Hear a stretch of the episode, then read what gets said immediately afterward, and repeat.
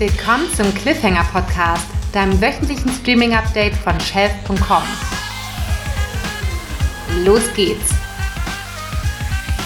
Kurz vor Halloween werfen wir in dieser Sendung einen Blick auf ein oft belächeltes, mitunter verpöntes und konstant unterschätztes Film- und Seriengenre Horror. Dazu haben wir jemanden zum Gespräch eingeladen, der sich damit bestens auskennt. Yazid Benfegut. Yazid ist Mitherausgeber der Filmzeitschrift Deadline. Diese erscheint seit 2006 zweimonatlich und berichtet aus der Welt des Films mit den Schwerpunkten Thriller, Mystery, Sci-Fi, Anime und natürlich Horror. Yazid, schön, dass du da bist. Hallo, freut mich. Danke für die Einladung. Sehr gern. Yazid, seit Jahrzehnten befasst du dich beruflich mit Horror. Du bist nicht nur Herausgeber und Redakteur bei Deadline, sondern auch Filmproduzent in diesem Bereich. An welchem Projekt bist du aktuell dran? Aktuell ist gerade ein Thema abgeschlossen. Ein Film, der sieben Jahre Produktionszeit hinter sich hat und jetzt am 24.12. in die Kinos kommt. Der heißt Sky Sharks. Es geht um Nazi-Zombies auf fliegenden Haien, die die Welt erobern wollen. Klingt auf jeden Fall nach einem Film für die ganze Familie zu Heiligabend im Kino. Ja, sieht, äh, man merkt auf jeden Fall, dass du sehr tief im Thema steckst, äh, dass dir sehr viel an Horror liegt. Woher rührt deine lange Faszination für dieses Genre? Kannst du das irgendwie in Worte fassen? Die Faszination für den Horror hat bei mir, glaube ich, im Alter von zehn Jahren angefangen. Da hatte ich äh, einen Abend bei meiner Oma verbracht, das war Wochenende. Ich hatte einen Schwert- und Sandalenfilm mit ihr angefangen zu schauen. Sie ist dann ins Bett gegangen und anschließend kam Frankenstein. Und ich bin einfach sitzen geblieben und habe mir den Film bis zum Ende angeschaut und war wie versteinert. Ich habe bestimmt eine Viertelstunde am Lichtschalter gestanden und hatte drei Meter zu überwinden bis zum nächsten Lichtschalter, um dann die Treppe hoch in mein Bettchen gehen zu können. Und das hatte wohl seine Nachwirkungen. Oh ja, mit äh, Angstattacken nach Horrorfilmen kenne ich mich gut aus. Schaffen das denn heutzutage noch Horrorfilme bei dir, dir wirklich Angst einzujagen? Eher nein. Ich würde mir sogar wünschen, dass ich noch mal mehr Angst hätte, um dieses Gefühl noch mal zu erleben, was man eben hat, wenn man sich einen Horrorfilm anguckt. Es geht ja auch um das Prickeln, um, um das Kitzeln, den Nervenkitzel. Du bist ja dann in den 80ern und 90ern groß geworden und hattest viel mit Horror zu tun, als äh, dieses Genre noch durchaus verpönter war, als Filme auf den Index gesetzt wurden und sie nicht über der Ladentheke verkauft werden konnten. Und es hat sich sehr viel gewandelt in den letzten Jahrzehnten, würde ich sagen. Äh, wie würdest du diesen Wandel beschreiben, was auch die Akzeptanz von Horror betrifft? Der Horrorfilm ist etwas salonfähiger geworden. Ich glaube, also zuallererst mal glaube ich, dass Akte X einen großen Beitrag geleistet hat, dass, ähm, dass eine größere Zuschauerschaft sich dem Fantastischen zugewandt hat. Ein nächster Meilenstein war, glaube ich, Scream von Wes Craven, der den Slasher etwas mehr ins Augenlicht von normalen Zuschauern gerückt hat, der auch Comedy-Elemente in die ernste Handlung, die auch harte Handlung eingebracht hat. Und dann, glaube ich, war der nächste Schritt so, der dem Ganzen noch ein bisschen mehr Brutalität verpasst hat und auch, glaube ich, die Grenzen verschoben hat von was darf man zeigen, was ist erlaubt, was wäre in den 80er Jahren sogar beschlagnahmt worden nach und nach äh, durfte eigentlich immer mehr gezeigt werden. Und so wurde auch ein normales Publikum, das nicht mal unbedingt rein Horrorpublikum war, daran gewöhnt, dass diese Gewalt in den Horrorfilmen auf die Art gezeigt wurde, explizit und was auch nicht immer nur selbstzweckbehaftet war. Dass nämlich gewisse Szenen auch durchaus Sinn ergeben, gerade weil sie so hart sind, etabliert sich oft im Verlauf einer Handlung. Und klar gab es viele selbstzweckhafte Darstellungen in Horrorfilmen, wo man nicht unbedingt jetzt hätte sehen müssen, dass da jetzt der Kopf 25 Mal abgehakt wird, aber manchmal, gerade so, hat, das, hat dem Ganzen auch eine sehr intelligente, smarte ähm, Seite abgewonnen. Das sind sehr interessante Meilensteine, die du da nennst. Etwas überrascht hat mich Akte X, eine Serie, die ich äh, sehr gern äh, geschaut habe. Und äh, die war natürlich ähm, zum Schluss sehr außerirdischen lastig, aber du hast schon recht, es, äh, viele der Folgen waren sozusagen Monster of the Week Folgen, wo immer ja ein bestimmtes unheimliches Phänomen im äh, Vordergrund stand, das dann ja teilweise auch wirklich sehr drastisch äh, inszeniert wurde. Da waren schon sehr, sehr gruselige Sachen dabei. Ja, das, ähm, man, man muss das nicht belächeln. Da gibt es natürlich auch ganz schwache Folgen. Aber insgesamt, dass äh, eine Fantastikserie zur damaligen Zeit so lange überdauert hat, so viele Staffeln nach sich gezogen hat und so viele Fans an sich gebunden hat, ist bemerkenswert.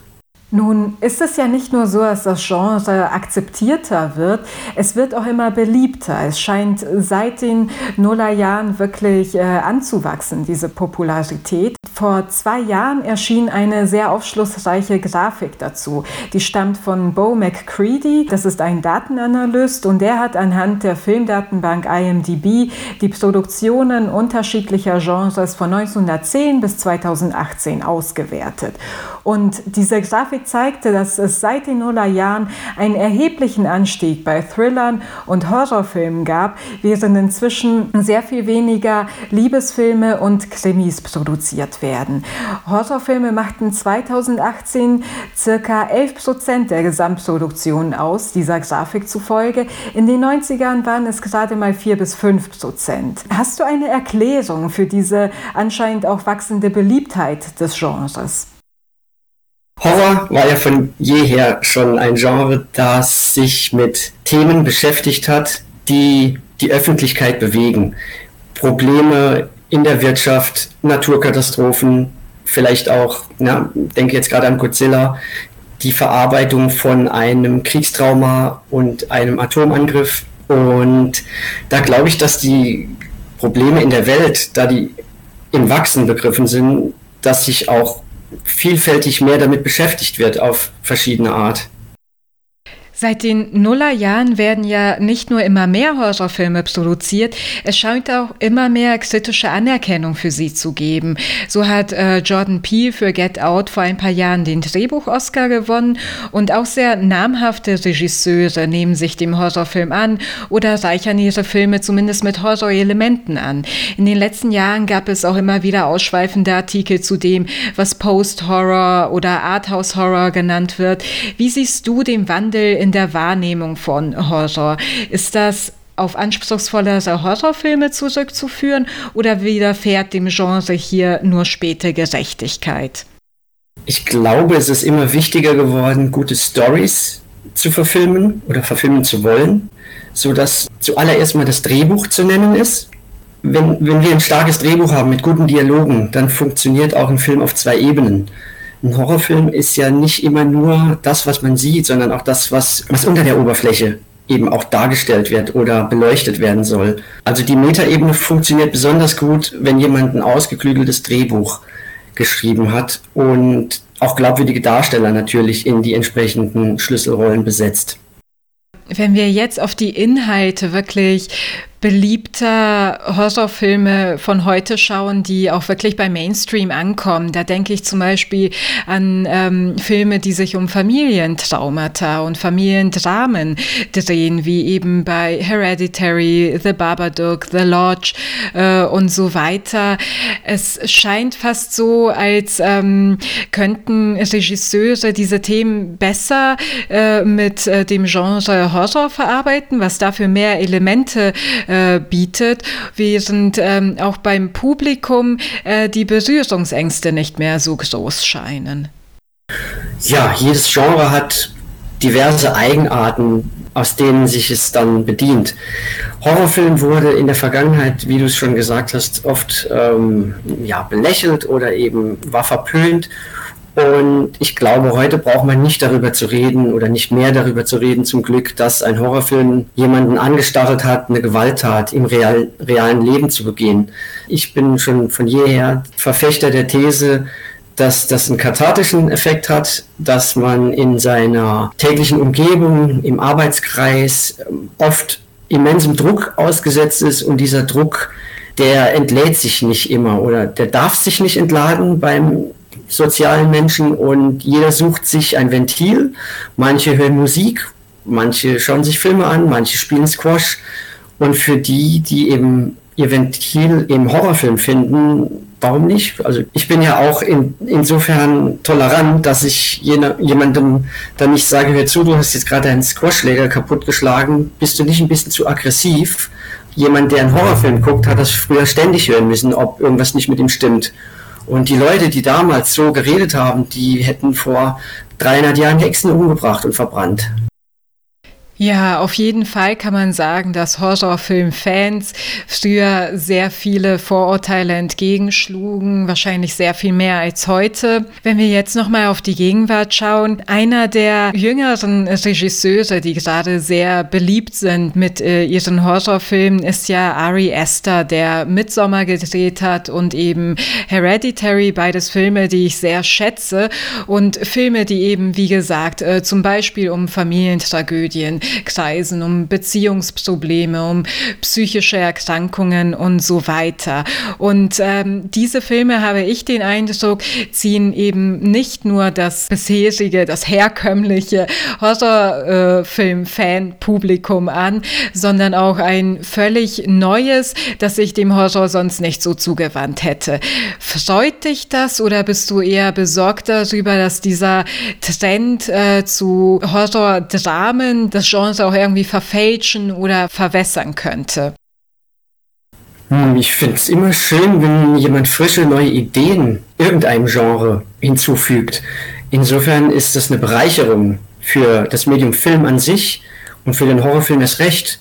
Und wenn eine vielleicht vorher weniger aufgeschlossene Gruppe auf die Art und Weise zum Horrorfilm geführt wird oder plötzlich entdeckt, dass der Horrorfilm ja gar nicht so dumm ist, dann finde ich das gut. Wir hatten ja das Thema schon kurz angerissen, dass es früher in Deutschland Horrorfilme gab, die auf dem Index standen, die nicht äh, veröffentlicht werden durften, nicht geschaut werden durften offiziell.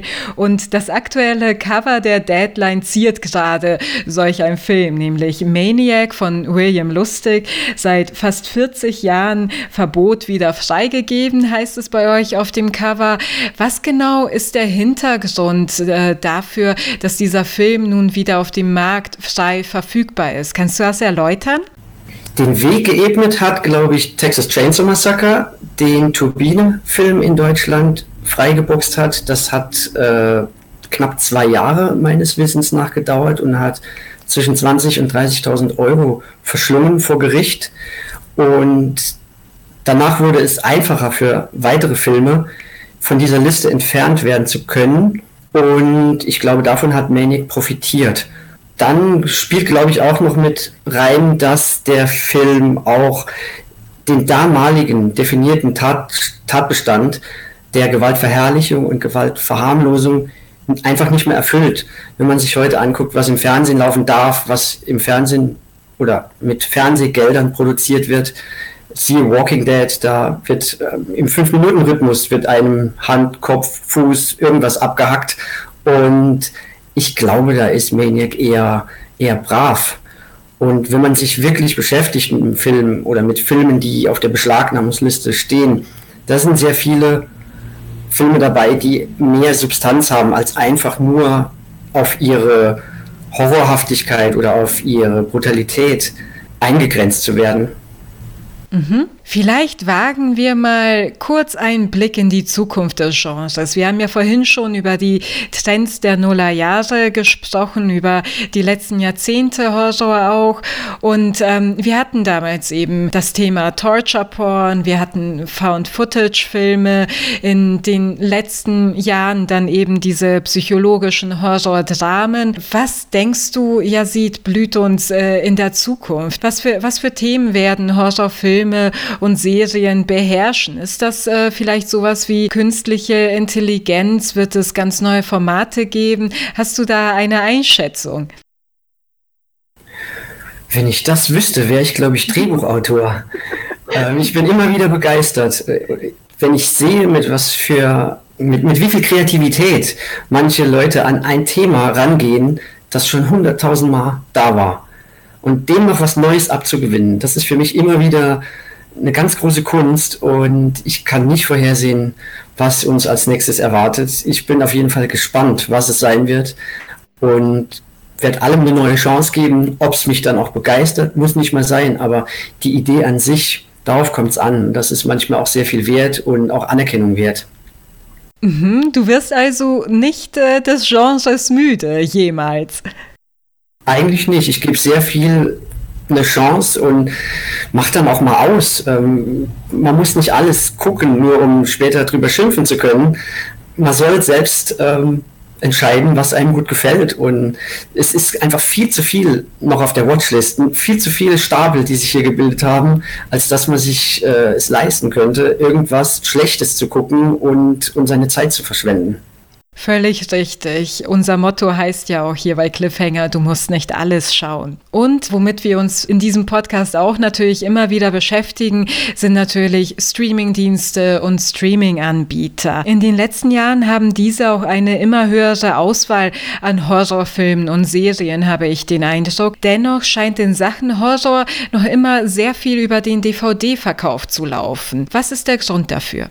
Das liegt vielleicht auch an der Generation. Ich kenne etliche, die Streamings gar nicht so mögen, also die Streamingdienste nicht so mögen, die entstammen einer Generation, die sehr an, an das physische Medium gewöhnt war wie eben damals noch die VHS, dann die DVD, dass man etwas in, in Händen halten kann, dass man auch die Haptik hat, dass man sich ein Cover anguckt, dass man auch sieht, welche Firma hat den rausgebracht, um vielleicht auch im Vorfeld zu wissen, das sind eher gute Produktionen oder das ist eher Trash oder dass man sich dann auch bewusst entscheidet, das ist jetzt Trash bei Streamingdiensten, ist man da oft nicht so richtig im Vorfeld äh, informiert. Da muss man austesten und dann hat man entweder schon Zeit verschwendet an einem Film, der gar nicht so gut ist, oder man hat sich eben was ausgesucht, das immer, das immer mehr dem Hochglanzkino ähnelt. Gerade, also viele Horrorproduktionen, die sind heute natürlich um ein Vielfaches teurer, als sie früher umgesetzt werden konnten. Einfach weil auch durch die Absatzmöglichkeiten bei Streamingdiensten die, die schiere Bandbreite um ein Vielfaches überschritten wird, als damals ein Zielpublikum überhaupt zahlenmäßig vorhanden war. Es gibt ja nicht nur eine Auswahl an Horrorfilmen und Serien bei Prime, Netflix und Sky, sondern auch so genrefokussierte Streamingdienste wie Home of Horror, Shudder auf Amazon, Spamflix und so weiter. Wie schätzt du die Aussichten von genrefokussierten Streamingdiensten ein? Ich denke, das wird sich erst zeigen in ein paar Jahren, denn es sprießen gerade alle möglichen Formate aus dem Boden und natürlich gibt es dann auch größere Firmen, die aus ihrem Rechtepool ihre Filme auch auf ihrem eigenen Portal auswerten wollen, was natürlich Sinn macht. Für die Endkunden ist das oftmals undankbar, weil man dann hier gerne mal einen geguckt hätte und hier, aber man kann nicht 25 Streamingdienste abonnieren. Das heißt, man muss für sich selbst feststellen, welche Art Horror mag ich am meisten. Shudder hat viele Serien, hat viele Exklusivproduktionen, die vielleicht ein bisschen mehr im Independent angesiedelt sind als jetzt größere Anbieter. Es gibt ja diese 14-tägigen äh, Testabos. Ich glaube, das macht Sinn, um dann festzustellen, wie groß ist dort wirklich die Auswahl oder ist hier jetzt gerade mal ein Streamingdienst, wo ich nur eine einzige Serie interessant finde und deswegen ich den dann abonniere die Empfehlungen, die dann auch ausgesprochen werden, weil man das und das geguckt hat, treffen bei mir zu, ich glaube, zu 10% zu. Das ist einfach, weil ich auch sehr breit gefächert gucke, denke ich immer, was empfehlen die mir da überhaupt? Aber ab und an findet man vielleicht wirklich was oder stolpert drüber, stößt drauf, dass man dann ja was Neues entdeckt, was man sonst vielleicht nicht entdeckt hätte. Daher ja ausprobieren. Zum Schluss kommen wir natürlich darauf zu sprechen, dass eben sehr bald Halloween ist, was in Deutschland natürlich nicht den gleichen Stellenwert wie in den USA hat und diese, dieses Jahr sowieso wahrscheinlich nicht so richtig gefeiert wird. Wie stehst du zu Halloween? Nervt es dich eigentlich als Mensch, der sich sehr viel mit Horror befasst, dass einmal im Jahr Leute, die sonst nichts mit Horror zu tun haben wollen, sich diesem Genre für einen Filmabend zuwenden? Nee, vielleicht ist es für dich eine regelrechte Mutprobe, sich einen Horrorfilm anzugucken. Nicht jeder mag Horrorfilme, nicht jeder muss Horrorfilme mögen. Ich gucke mir auch nicht ständig Dramen an, weil ich das einfach nicht will. Das entscheide ich dann für mich. Und wenn Leute keinen Horrorfilm gucken wollen, dann sollen sie das auch lassen. dann ist eben der Horror nichts für sie. Wenn sie das ausprobieren möchten an Halloween, ist das toll. Dann entdecken sie vielleicht was oder es ist eine, eine Mutprobe, vielleicht ist es auch eine richtige psychische Herausforderung für sie. Aber zu sagen, dass die mich nerven, ich glaube, da nervt mich Fasching als Betrieb viel, viel schlimmer, ähm, dass Leute plötzlich auf Knopfdruck spaßig äh, sind oder, oder lustig sind und feiern und es dann zu entsprechend ausufernden Szenarien kommt. Aber früher war ich als Horrorfan ein Rebell. Wenn man in den 80er Jahren, in den 90er Jahren groß geworden ist, dann war Horror zum Teil was Verbotenes und da hat man sich als Rebell gefühlt. Und heute ist das so, da Horror immer mehr in den Mainstream gerückt ist, dass das gar nicht mehr den Stellenwert hat. Da werden Filme von Beschlagnahmungslisten runtergekriegt und die verlieren dann so ein bisschen an an Nostalgiewert für gewisse Gruppen und machen den Markt für Horror natürlich auch breiter. Alles klar. Viele unserer Zuhörer werden wahrscheinlich an Halloween einen Filmabend bei sich äh, veranstalten. Hättest du für diese streambare Serien- oder Filmempfehlungen? Wenn man beim Halloween-Thema bleiben möchte, dann ähm, die Anthologie Tales of Halloween oder vielleicht auch Trick or Treat. Hm, Gestern habe ich mir gerade durch Zufall auch Hubie Halloween auf Netflix angeschaut mit Adam Sandler. Das ist natürlich eine ganz grobe Schwachsinnskomödie, aber die hat, hat auch einige lustige Momente. Dann gibt es Halloween Town, habe ich irgendwann auch mal gesehen als Teenager, was auch so ein großer TV-Schwachsinn ist, der aber sehr charmant daherkommt. Und äh, Halloween, den Klassiker, brauche ich, glaube ich, nicht unbedingt jedem zu empfehlen. Den kennt wahrscheinlich jeder. Den gucken sich manche vielleicht trotzdem auch an. Aber ja, jeder soll schauen, was er will. Da sind doch ein paar schöne Tipps dabei. Yazid, vielen Dank für dieses Gespräch. Es hat mir wirklich sehr viel Spaß gemacht. Ich wünsche dir einen schönen Oktoberausklang. Ja, freut mich auch, hat mich auch gefreut. Danke. Und alles Gute für die Filmzeitschrift Deadline, die ich wirklich äh, unseren Hörerinnen und Hörern wärmstens empfehlen kann. Es gibt sie an Kiosken, bei den Zeitschriftenhändlern eures Vertrauens. Und wir hören uns bald. Euch allen auch einen schönen Oktoberausklang. Den Cliffhanger Podcast hörst du überall, wo es gute Podcasts gibt. Wenn dir die Folge gefallen hat, dann abonniere uns doch bei Apple Podcasts, Spotify, Podcast Addict oder Overcast. Die Links zu allen Playern findest du auch bei uns auf der Website unter shelf.com slash cliffhanger. Wir freuen uns außerdem riesig über eine 5-Sterne-Bewertung, eine Empfehlung an Freunde oder eine Mail mit Feedback an cliffhanger at shelf.com. Shelf ist dein Streaming-Zuhause mit individuellen Streaming-Tipps der einzigen Kalendervorschau für Neustarts in deinen Streaming-Abos und natürlich mit dem Cliffhanger-Podcast. Danke fürs Einschalten und happy Streaming!